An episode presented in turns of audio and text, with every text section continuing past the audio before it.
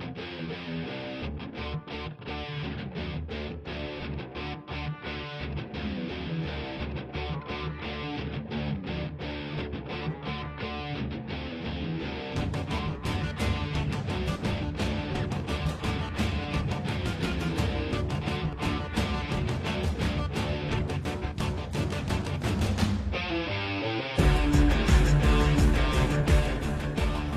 Hello，大家好，您现在收听的是汤小电台，小编聊汽车，我是汤姆。大家好，我是杨广。哎，今天又是我们俩啊，呃，背景音乐啊是《环太平洋》的主题曲。然后在这个电影里呢，呃，这个外星人的这个怪兽，还有咱们啊地球人造的这个巨大的机甲呢，在这个太平洋上啊有一个非常正面的啊交锋，然后打得非常激烈啊，是一个非常好看的这么一个呃机甲类的这么一个电影。然后呢，今天我们也借着这个主题曲聊一下我们。在汽车行业有很多，呃，天生就是针锋相对，天生就是，呃，就是什么宿敌的这么一些车型。我们来聊聊这个，聊聊聊这些，呃，打正面战场的汽车企。然后在正式话题之前呢，是这样，因为最近好像有很多网友啊给杨广还有给我们这个啊提了好多问题。然后呢，先回答一下大家的问题吧。呃，第一个呢是在喜马拉雅留言的，就是说问冬季这个呃车用不用这个。呃，叫什么来着？原原地热一下车，新车用不用？然后呢，我个人觉得冬天呢，肯定是要热一下车的，因为这个呃天气比较凉，然后这个机油呢还没有，如果你要是打着车直接就走了，机油还没有充分润滑掉这个发动机缸体里，所以呢稍微热车热一下。然后新车呢也同样是，但我觉得如果夏天的话，可能就是十几秒钟、二十几秒钟。然后呢，他还问了会不会产生积碳这个问题，我觉得这个发动机积碳是。一定会产生的，这是没有办法的。但是首先呢，就是你使用中呢，就是在条件允许的话，可以去大脚的去踩一下油门，让这个整个这个燃烧比较充分。这样的话，积碳呢会少。第二个可以加这个很多这个添加剂，比如巴斯夫的什么 G 油漆的那种，去除这个积碳这种添加剂。然后，大家可以去网上去搜一搜，反正有很多这种之类的吧。对，而且我觉得，比如冬天如果热车的话，就是说您启动了。它是还有另外一功能，比如说就是把您的水温尽快的带起来，嗯，就是这样，您比如开一会儿之后，我暖风就能用了，然后车里会更暖和。但是不用太长时间吧？我觉得对对对，太长时间，你要非得热十分钟、二十分钟，我觉得 没有必要。这烧了好多油，这鸡蛋鸡蛋会更多，而且还更费油。对，烧了两三分钟。还有那个好像有微信的那个网友给你问了好多问题啊，然后我们大家先放一下语音啊，听一下他的问题，我们就不直接读出来了，你播吧，万国。这样是有一位叫白菜炒小龙虾的。粉丝，然后给我发了几个问题，但，从第一个开始吧。Hello Hello，杨广你好，那个因为我的问题比较琐碎，所以我就不打字了，因为我是外行嘛，所以提的问题可能有一些比较小儿科，或者是上不了台面，你就可以忽略啊。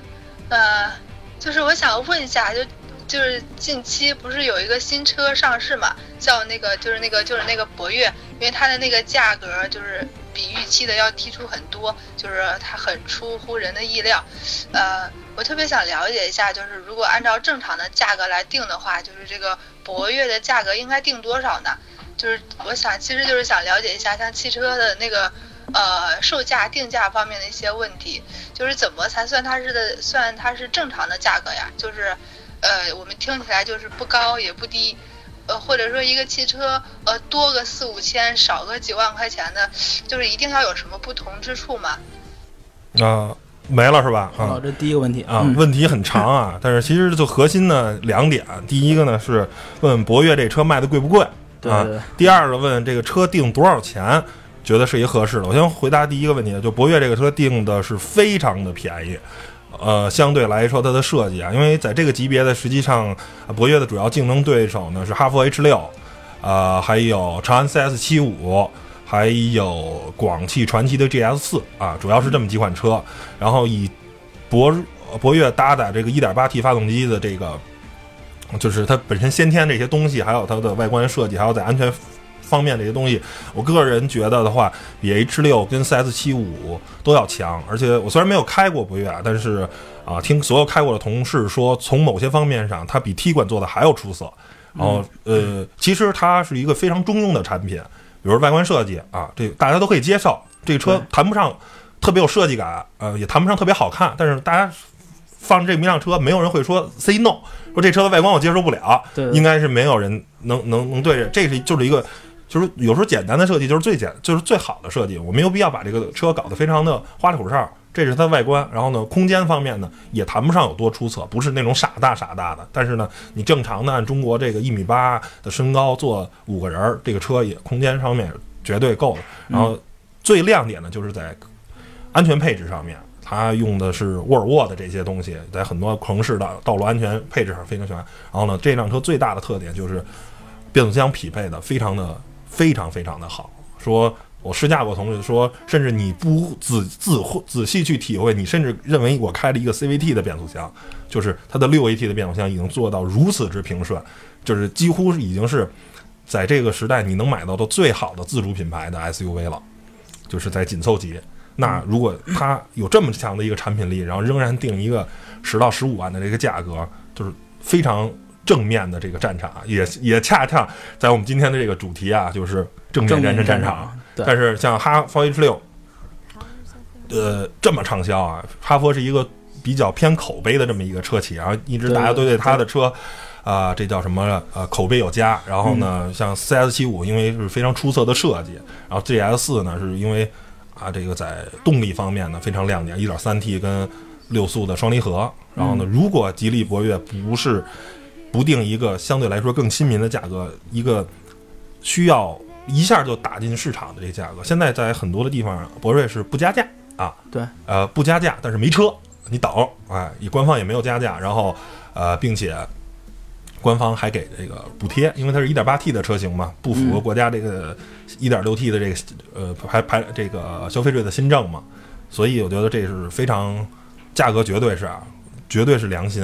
然后关于车企定价这件事儿呢，我觉得什么叫做贵，什么叫做便宜，就跟它同级别的这东西就是跟它同样产品力的、同样品牌溢价的车型比，如果大家都卖十万块钱，你卖八万、卖九万，你定这价，那你就是厚的；你定十一万，那你就是卖贵了；然后你定十万呢，就是。其实都一样。其实这个问题可以这样看，就是说，呃，我的竞争对手，比如说大家都卖十万左右吧，我卖十一万，我一定是有我比你先进的东西，或者我比你更多的配置，就是更多的亮点，我才定十一万。如果我跟你一样，什么都没有，对，那你就贵了。你卖十万，我卖九万，哎，我还是比你强。嗯，就是定价是这么一个，就是策略吧。策略对，嗯，就是就是同样对比，或者是比如说有些车它有品牌溢价。哎，你比如像 mini 的车或者路虎的车，他们的品牌溢价就特别特别的高。那你只能说你跟你的前作比，你比如说极光，进口的时候卖七十万，那现在国产上卖三十万，那我觉得就挺实惠的。那你你因为你很难在三十万买辆 SUV，能如此的炫酷啊，外观如此的出色，那那那你就说那就是值。那你喜欢就是喜欢嘛。同样三十万，我可能能买汉兰达。啊，你产品力来说，我觉得可能比确实比极光做的出色，但是极光拿样儿，极光好看呀，对吧？那不一定，我有叉七呀，是不是？是是是是是，那那这么说，陆风是最好的，行吧？第二第第二个问题吧，第二个问题你放一下，稍等，哎。然后呢，呃，还有个问题，呃，就是还是定价的问题，就是前段时间我在网上看一个就是节目嘛。就是有一个经济学的那个教授，叫那个郎咸平教授，然后他在就是谈汽车的时候，呃，就那个谈到了那个奔驰车，他就特别的排斥。他说奔驰车的那个价格在国内定的话，就是相当于国外的话，就是国外价格的三倍，就是他很就是排斥这方面，对奔驰车很讨厌。就是，呃，我想就是还是想了解，就是定价方面，就是像一些进口车。然后它的定价，嗯，就是普遍很高，相当于国外来说，就是我你们怎么看这个现象呢？我们是不是该就是就是该抵制啊？该出些什么措施呢？为什么它的价格那么高呢？完了是吧？对吧？好了啊，嗯，这个第二个问题啊，这个不是安平啊，就说这种话，呃，特别的就是有寓意啊，剑指奔驰，其实不是奔驰，所有的进口品牌在国外。都比中国便宜，对，这是一事实。对，大概都是百分之三十到百分之四十的一个价格。你包括你在美国，五万块钱可以买什么车？五万块钱可以买 Q 七，五万块钱可以买凯宴，五万块钱可以买叉五，五万块钱可以买奔驰的呃，应该是 GLE，都五万块钱美金是吧？五万美金，对，五五万块钱这些就合三十万人民币，这些车都能买。这包括你呃，福特的野马五点零的啊，也是在美国也是卖四五万美金，是吧？然后在在中国卖一百多万，这些所有的车都是因为中国有地方保护主义，因为有关税，因为有几级不断的这个经销商的这些，它就是卖这么贵，没有办法啊。我觉得这不是奔驰的定定量的不厚道，相反，我觉得。因为大家都卖这么多钱，我觉得你应该看一个另一个指标，就是说，你说这是跟海外的并驾，我觉得没有没这东西没有意义。你也要这么说的话，最厚道就是买就是特斯拉，特斯拉美国跟中国售价基本上可能除了除了刨了关税啊，跟那个运费来说，基本上是差不多的。你要这么说，后来那大家就去买特斯拉吧，因为特斯拉没有排量这个东西。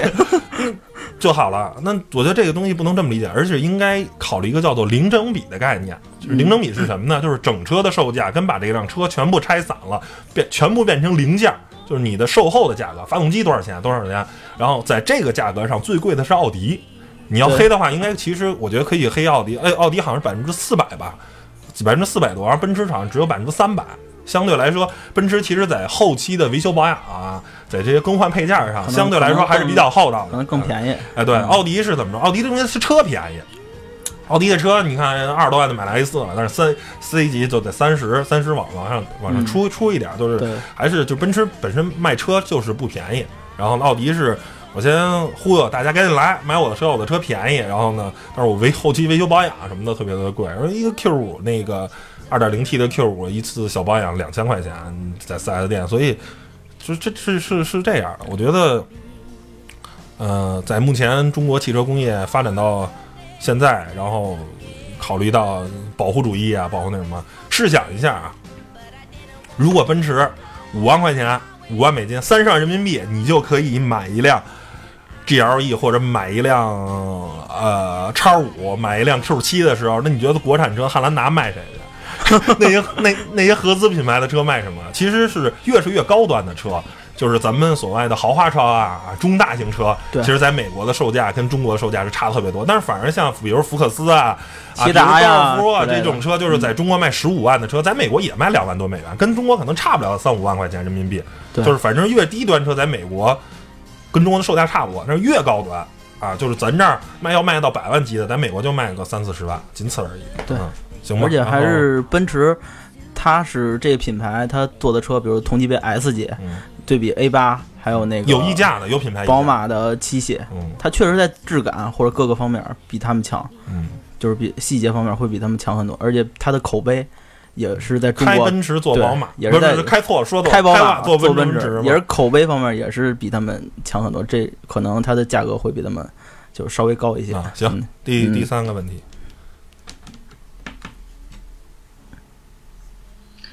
第三个问题就是，你们不是今天要讲北欧的车嘛？啊，我就想了解一下沃尔沃，因为沃尔沃它的主打性就是安全性，还有是车内的空气质量比较高啊，这是我可能了解的。但是我好多朋友都说，嗯，它特别皮厚，所以它才耐撞，所以才说它的安全性高。然后呢，呃，因为它皮厚嘛，导致质量很很重，然后所以导致它很费油。我想听一下你们专业的看法，就是对沃尔沃汽车的这个看法。啊，赖杨广剧透了，应该是错了，点错。呃，没事儿，这个我们确实要聊一期北欧汽车，但是不是这期要聊的。然后既然问到的沃尔沃，稍微提一两句啊，安全性跟重量没有关系。如果那样的话，那坦克就是这个全世界最安全的汽车。那所有厂商造完一辆车，然后在外外面套上一层钢板。就是最最安全了，棉被、铁皮什么的，对，那就全世界最安全。那你你你把汽车的这个安全的这个也想的太简单了。然后这期关于沃尔沃的话，我们会在沃尔沃的特辑里，呃，北欧汽车的特辑里去详细讲沃尔沃这些东西。然后呢，这期节目就不讲了啊，下下一个直接下一个问题，下一个问题。啊，然后然后我再说我的第四个问题吧，就是。因为我问题比较多啊，不要嫌我啰嗦啊，没事。那个就是我想了解一 下汽车保险方面的知识，呃，因为其实平常我看电视剧啊，或者出了什么车辆事故啊，啊，总是有人说没事儿，我这车上上保险呢。然后我想了解一下，就是我们一些车就是什么保险是必须上的，然后那个上了之后是就是是怎么怎么用来着？呃，或者是有一些不必要的那些车险是哪些是不必要的？希望给解答一下。呃，这也是一个好问题。然后呢，也正因为他提了这个问题，然后我们想啊，应该是拿出一期的时间去讲保险这件事儿，也不在这期节目具体讲了。然后大家可以听我们以后关于保险这期节目的啊特辑，好吧？呃，下一再下一个问题，好，next question。啊，最后一个问题啊，the last question，就是那个车灯方面的知识。就是一些呃什么大灯啊、转向灯啊、呃远光灯、近光灯，呃想知道一下这些灯就是平常该怎么使用来着？正常的使用方法，嗯。那这个，因为现在很多比较高配的车型都有自动大灯嘛，然后你把这个给开开就行了。然后剩下就是远光灯的话，嗯。就是一般是没有对象来车的时候，你可以使用远光灯。当然，如果一旦有对象来车，千万不要使用远光灯。前两天不是有一个视频吗？特别搞笑，然后就有一个人拿一大喇叭一直喊：“开远光灯的傻叉，开远光灯的傻叉。”就是确实太那个招人恨了。对，而且如果天不是特别黑的话，没必要使的话，你就算对象没有来车，也最好别使。因为我就是有时候晚上开高速，在那个京石上，然后。有的时候后边车它是用远光灯，然后来晃，就是会晃点，会它会到那个后视镜，就车内那后视镜晃到我的眼，然后我得猫着腰开，你知道吗？就是就特别特别难受。尽尽量如果嗯条件不是允许的话，不要使用远光灯。然后对，而且现现在好多车都是氙灯，氙灯也够亮。然后奥迪的那些灯确实晃眼，特别的会晃？对你别逼我，别别逼到我晚上开单墨镜开了。所以就是这样。然后剩下就是下下雾的天儿的时候。一定要，如果要是有那个什么，一定要用那个雾灯啊！这个雾灯也是，就是嗯，比近光灯啊、远光灯要，因为它是黄色的，可以让你更这个去看这事儿。而且我强烈建议大家买车的时候，一定要最少会就要有一个前雾灯，嗯，就算没有，也是最好自己那个加钱装一个，嗯，确实对行车安全有很大的意义。嗯，然后这是我们。算是一个小创新吧，然后通过微信这个跟网友互动吧，然后大家可以加我们的那个官方的微信或者微博啊，每期的文章里都有。对啊，汤姆和他的小伙小伙伴的电台，汤姆和他的小伙伴电台。对，然后微信是嗯英文的汤小 radio，然后就可以加你，然后这样的话就咱们可以语音的上的这一个这个。提问互动吧，然后，呃，暂时还不能支持这个直播跟这个 连线啊，从设备上的方面确实实现不了，然后也只能通过这么一个比较简单的方法，也好用方法，大家给做一个互动吧。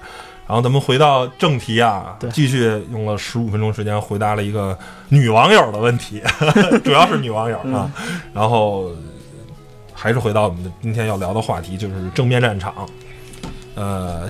这个概念呢，其实我之前一直都没有想到啊，是，呃，是我老大提出来的，我们公司的老板，然后呢，他提出来一个，就是说，能活到现在的厂商，活得很好的厂商，都是在跟其他厂商去打正面战场，就是我出了一个，我的对手出了一个 A 型车，我出一个 B 型车，我这个 B 型车在任，在所有的方面都要比 A 型车出色，然后呢。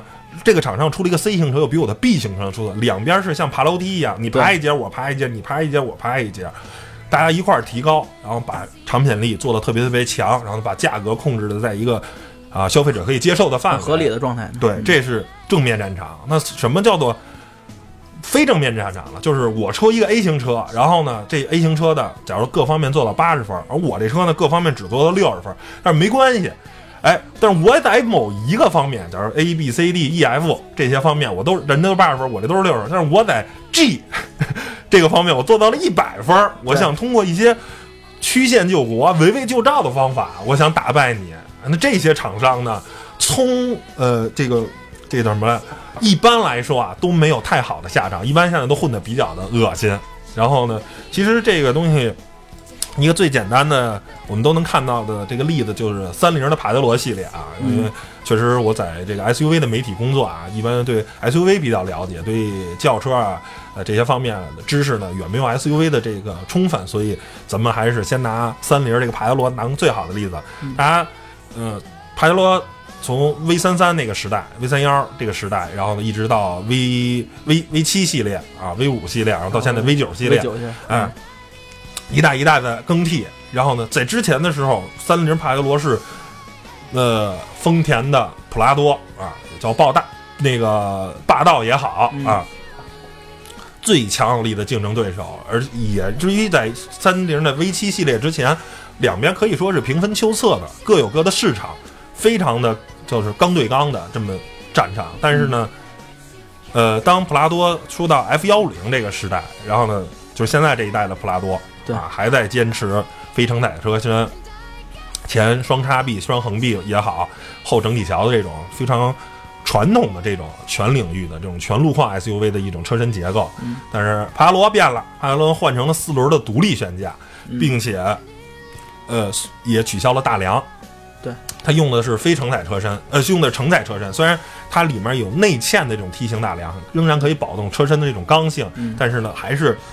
嗯，放弃了传统的这种啊大梁结构，大梁的那种越野形式。什么意思呢？三菱就是说，哎，我已经很强了，我三菱的在达喀尔已经拿过，我没记错是十十四届还是十三届的达喀尔冠军，我的越野能力毋庸置疑，绝对是顶级的。我想走走城市，我想走走舒适性啊，我放弃了这种非承载车身，放在后面整体桥，肯定四轮独立悬架一定要比这种啊咱们这个整体桥的要舒服。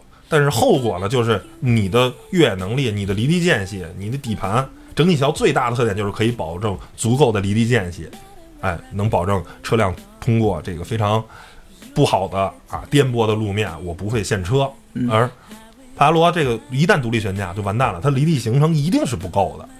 后果呢，也就是看看你看看现在帕拉罗都是面临停产、面临不换代、面临各种各样的，反正就是这个车可以说帕杰罗。这个死是打的一个引号的，不会真的死，但是呢，可以说帕杰罗已死。但是反观帕杰罗的宿敌普拉多，霸道，活的那叫一个好啊！对，越卖越好，尤尤其在二手车市场，嗯，更火。对啊，你看人家更高，人家活的特别好。这就是为什么人家丰田一直在这这个全领域的这种全路况的 SUV，就一定是要用。前双叉臂、双横臂这种结构，后甭管是三连杆、五连杆、整体桥，嗯，所有的车你能在市面上见到的都用这种结构。那丰田也选择了这种结构，一定要有大梁，是吧？一定要是四驱结构，一定后桥有没有锁倒不重要，只要有电子限滑，一定是这。所以中央会有锁。嗯，对，一定要是这样。三菱选择了，哎，我不这么干，那后果呢？也就正如。啊，大家看到这样就完蛋了。其实说打正面战场这件事情绝对了啊，就是首先取决于你是一个什么样的厂商。厂商，嗯，比如 Mini，Mini 就不是一个打正面战场的车，就是他卖二十多万，你看那二十万多能买到什么？二十多万甚至能买到 A 四了，对不对？帕萨特啊，迈腾啊，A 四，嗯，你再看看 Mini，是不是 Mini 也卖二十多万？Mini 不打正面战场，斯巴鲁，斯巴鲁也不是一个打正面战场的车。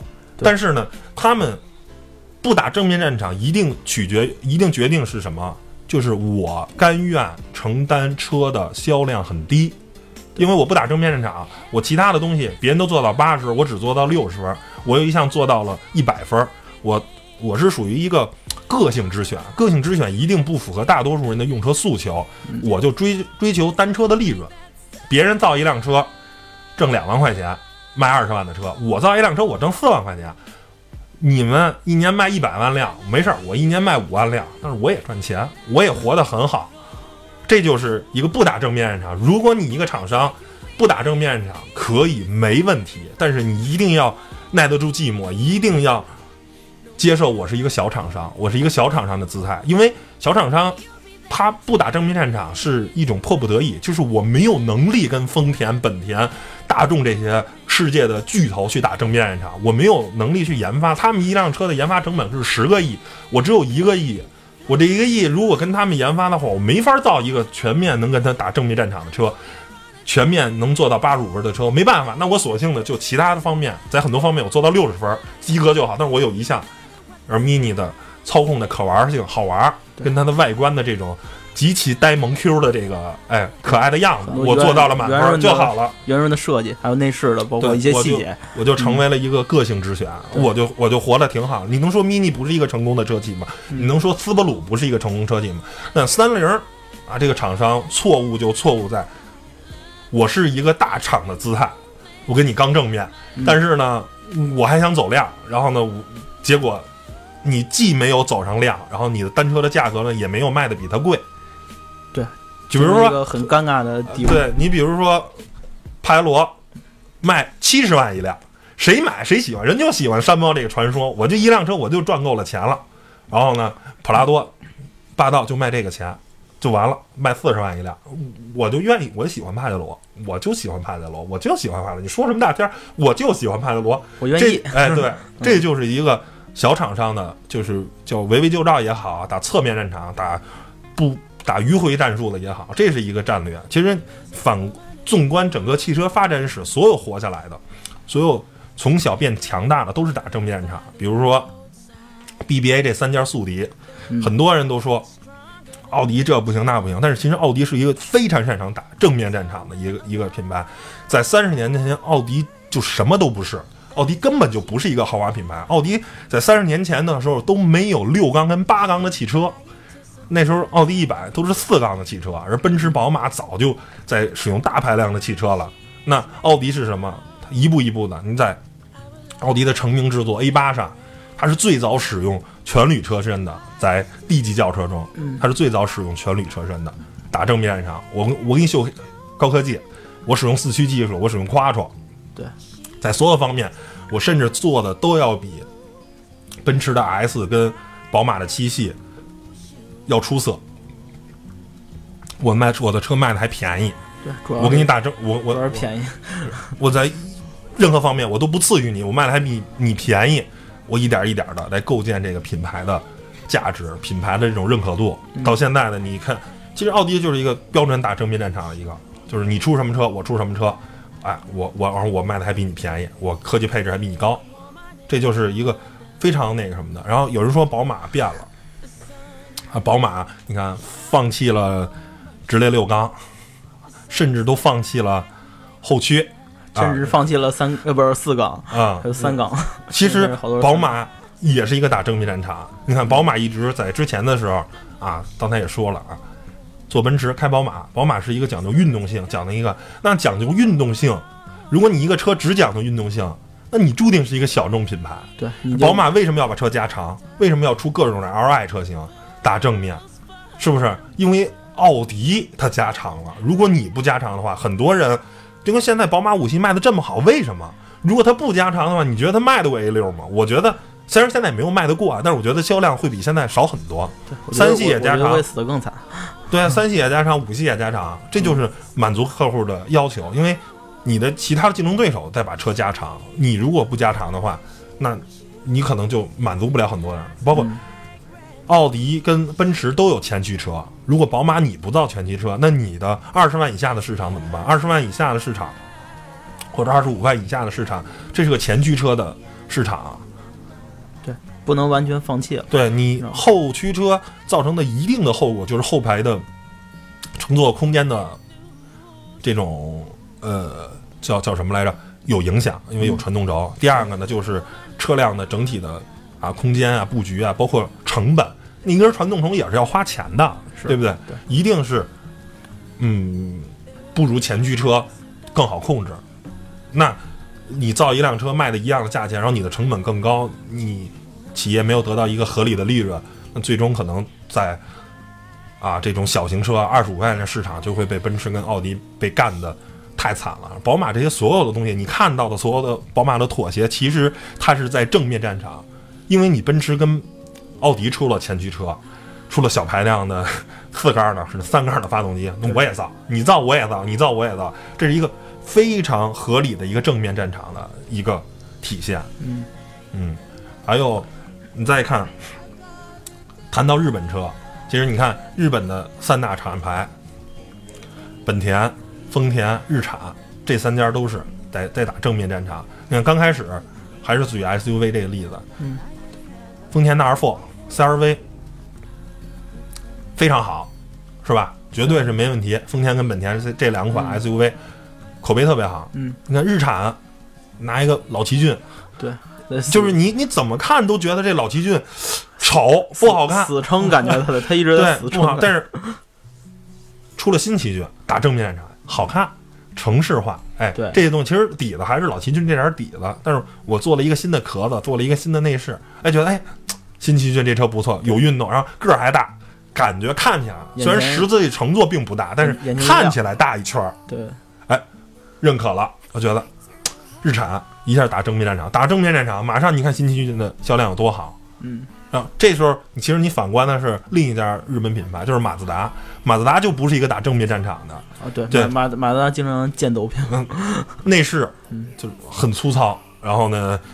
乘坐空间也不够出色，然后呢，就靠运动性，运动性确确实是不错，呃，确实好，运动性绝对没得挑。但是实际上，你看你老马六卖了多少年，还在就是对，但是你看同级别的这个雅阁呀，那个凯美瑞啊，天籁，你看都更新了多少代了？然后你再拿这阿特兹，同样说白了，你只是在运动方方面出色，但是在综合实力上，就是你像阿特兹销量干不过。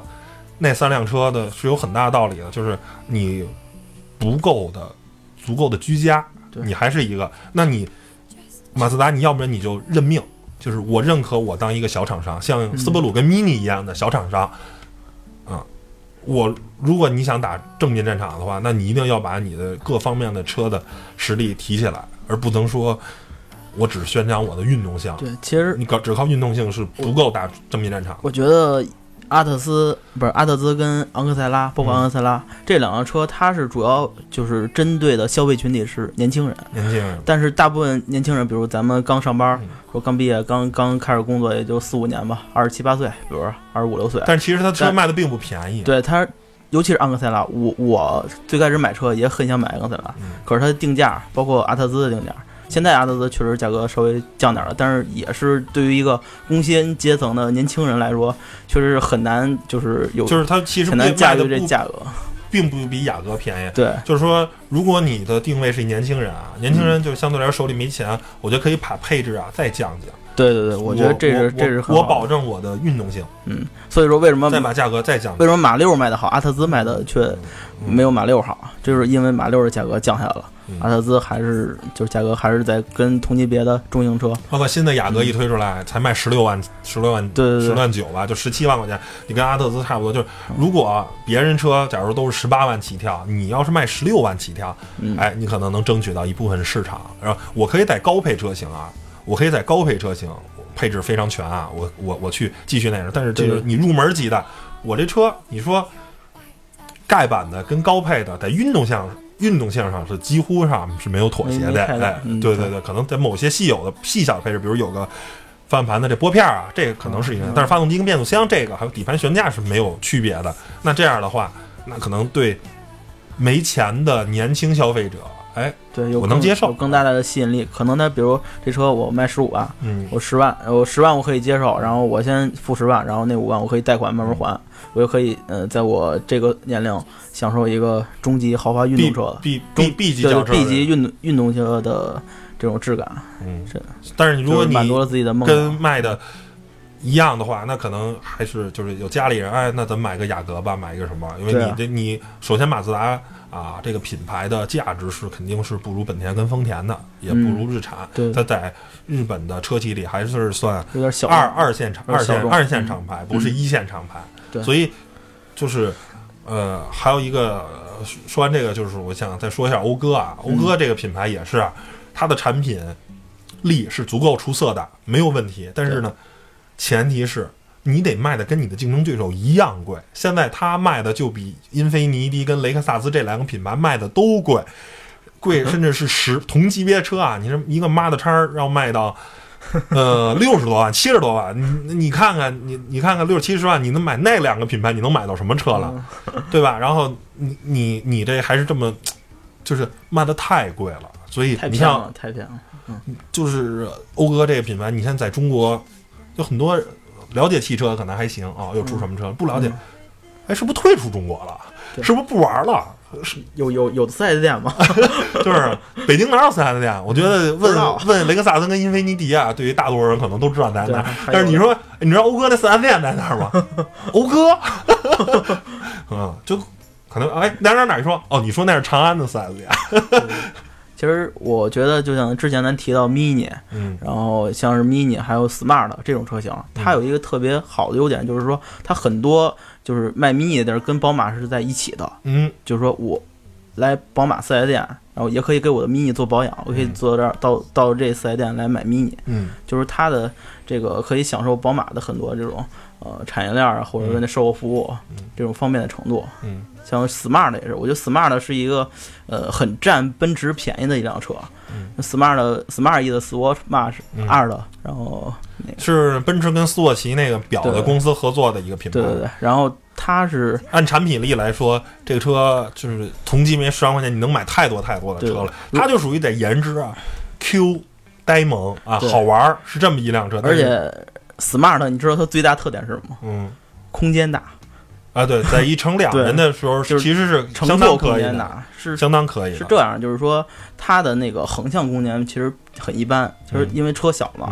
但是它为什么说它乘坐空间大？因为是主驾驶，像一般大家那个调好驾驶座椅那个姿势之后，就稍微靠前一点。呃，基本都稍稍微看，它的副驾驶那个前后移动量是很大的，就是你可以把自己错着坐，对对对，拉到最后，然后错着俩人胳膊也不会碰着，然后很惬意。反正就这么说吧，坐两个成年男子是没有任何的违和感，不会，你感觉那辆车啊那么小，坐两个成年男子是有问题，但是坐两个身高一米八的成年男子是没有任何问题的。对，而且 smart 还有一个特别牛的地方，就是它。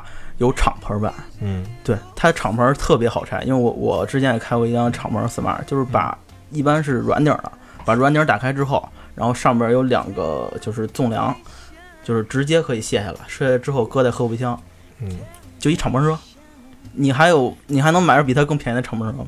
嗯，对吧？就是虽然它不是严格意义的敞篷车，但是它真的可以敞篷，就是很时尚的一款小车，而且它很占了奔驰的一部。就是占奔驰很大便宜，就是一般说 smart 大家都会加俩字儿，奔驰 smart 嗯，就是它的这种品牌的这种提升度会很高。如果它是一个纯进口的，只是一 smart 跟奔驰没有任何关系的车，我觉得它在中国的销量或者在世界的销量不一定会很好，远不如现在。对，可能早就死了。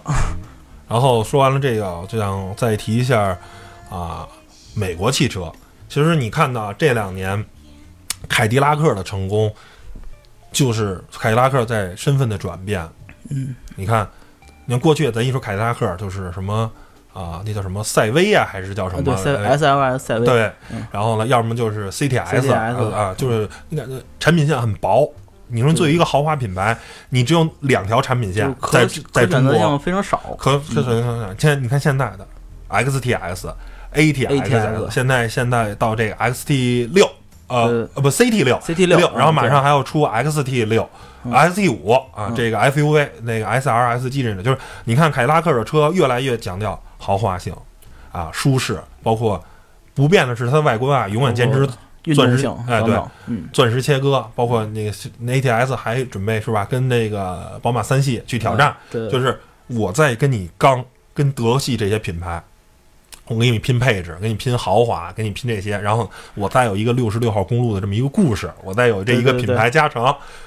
你看现在马路上的，我觉得凯迪拉克的这这几年凯迪拉克的车卖的是非常非常多的，确实多了。以前就是对凯迪拉克这品牌就是很模糊，就是我就是原来对汽车就奔驰、宝马、奥迪，凯凯迪拉克就是很模糊的一品牌，很边缘化的对对，不不知道这车到底是它是豪华车呀还是什么车，就是我开始认为它。就是这车全是进口的，嗯，就是因为它销量很低嘛，原来对吧？现在就是很多，你像上面写的，那个通用，上海通用，通用，对，哦，后来哦很国产了，嗯。嗯，所以这就是，但是你看林肯就是一个，林肯就是 Navigator，嗯，巨大一个车身，MKCM 就是做的很不的，我不是说不好啊，只是说。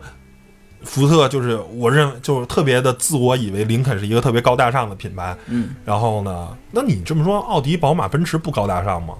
对吧？然后你卖的同级别的，甚至还要比啊其他的那个 BBA 啊，甚至比凯迪拉克要贵，那你这个品牌就注定悲剧。然后，但是其实我还是想说一个啊，其实保时捷也是一个正面正面的品牌，保时捷绝对不是一个说剑走偏锋啊，保时捷不是一个。你要说啊捷豹什么的，还可能还是一个，它是。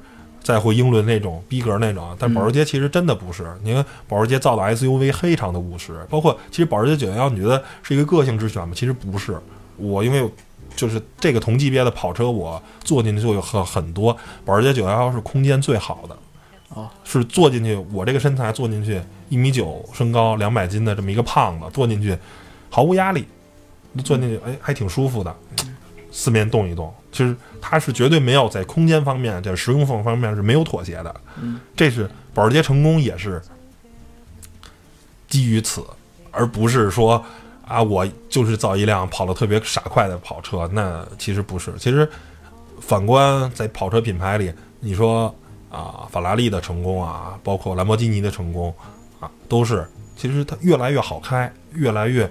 平易近人，对跑车不再是那个难以驾驭的蛮牛啊什么的，但是其实你看迈凯伦这个品牌，它这些骨子里还是赛车，呃，品牌认知度很低，嗯，但其实迈凯伦是有故事，是可以讲故事的品牌，但是它没有讲。好在这几年迈凯伦其实越来越大众化了啊，不是在就是没有什么车，然后就那什么。你看现在从它的五四零一直到 P One，就是也是覆盖了。小三百万的，不到三百万，就两百七十多万、两百八十多万那级别，一直到一千多万的车我都有。他出的什么五四零啊、五七零啊、六二五、六七五、P One，就这个全家的车系是非常全的。这对于一个跑车品牌非常重要。对我需要一个神级大哥，但我也需要那些两三百万、三四百万走量卖钱的车。其实保时捷成功也是靠这一点。对，也是我既有走量的，但是我走量这些车我不失保时捷的质感。对，对吧？我也有保时捷的设计，保时捷的轮毂啊、套件啊，我的一些车身的这些整体的设计的感觉是是保很保时捷，是很有我们家族这种传承。就是我能，我虽然我买的是一一百万的车，但是我有一千万车大哥那种，对我有那范儿神神韵 在。对，这这为什么那个凯凯宴会成功？对，其实这是非常重要的。然后说了这么多，其实都是想啊，再讲明一个事儿吧，就是其实，在很多很多的情况下。啊，就像我们节目最初在讲啊，你你要想走量，你要想成为一个大品牌的，你要想成为一个啊叫国民车也好啊，叫呃有影响力的啊，对这个汽车品牌，那你一定要跟人打正面战场。你看奔驰、和宝马这么多年的宿敌，对啊，还得打来去，打来打去，打来打去，打来打打去，然后你出一个车，我出一个车，你出一个车，我出一个车，是吧？有的时候是。奔驰开创了一个领域，有的时候是宝马开创了一个领域。你看宝新的那个奔驰那个 GLE 酷配，那不就是仿的叉六吗？就是 GLC 酷配，就是宝马开创了这种 SUV 跟啊跑车这种结合体。那奔驰马上我也跟上。对，而且我可能在配置各个方面，我比你做的还好。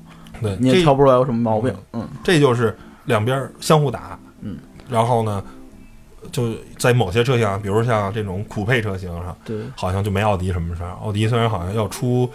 呃，Q 六吧，还是 Q 几啊？反正它都是双数的，也是走这个范儿的。对，反正目前没造出来。其实我觉得，嗯，大家也可以仔细去好好的去想一想啊，去体会一下，是不是活下来的、活得好的，都是走打正面战场的。而如果你要不想打正面战场，你注定做做一个小众品牌，你没法做一个大众品牌了。一个做大众品牌的汽车，一定是打正面战场的。嗯。然后，如果您不赞同呢，可以给我们留言啊，可以跟我们讨论啊，加我们微博、微信，咱们来聊聊这件事儿，对，是吧？如果您有新的看法，有不同的看法，好吧？那本期节目呢就到这儿，谢谢大家收听，拜拜，拜拜。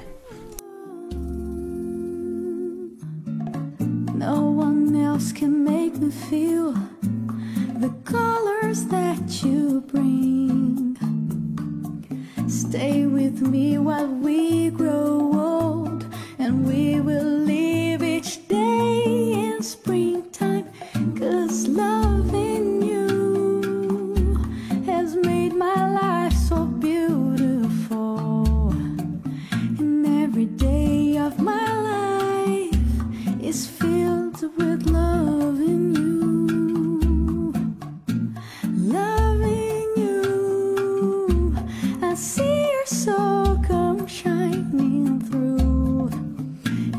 time that we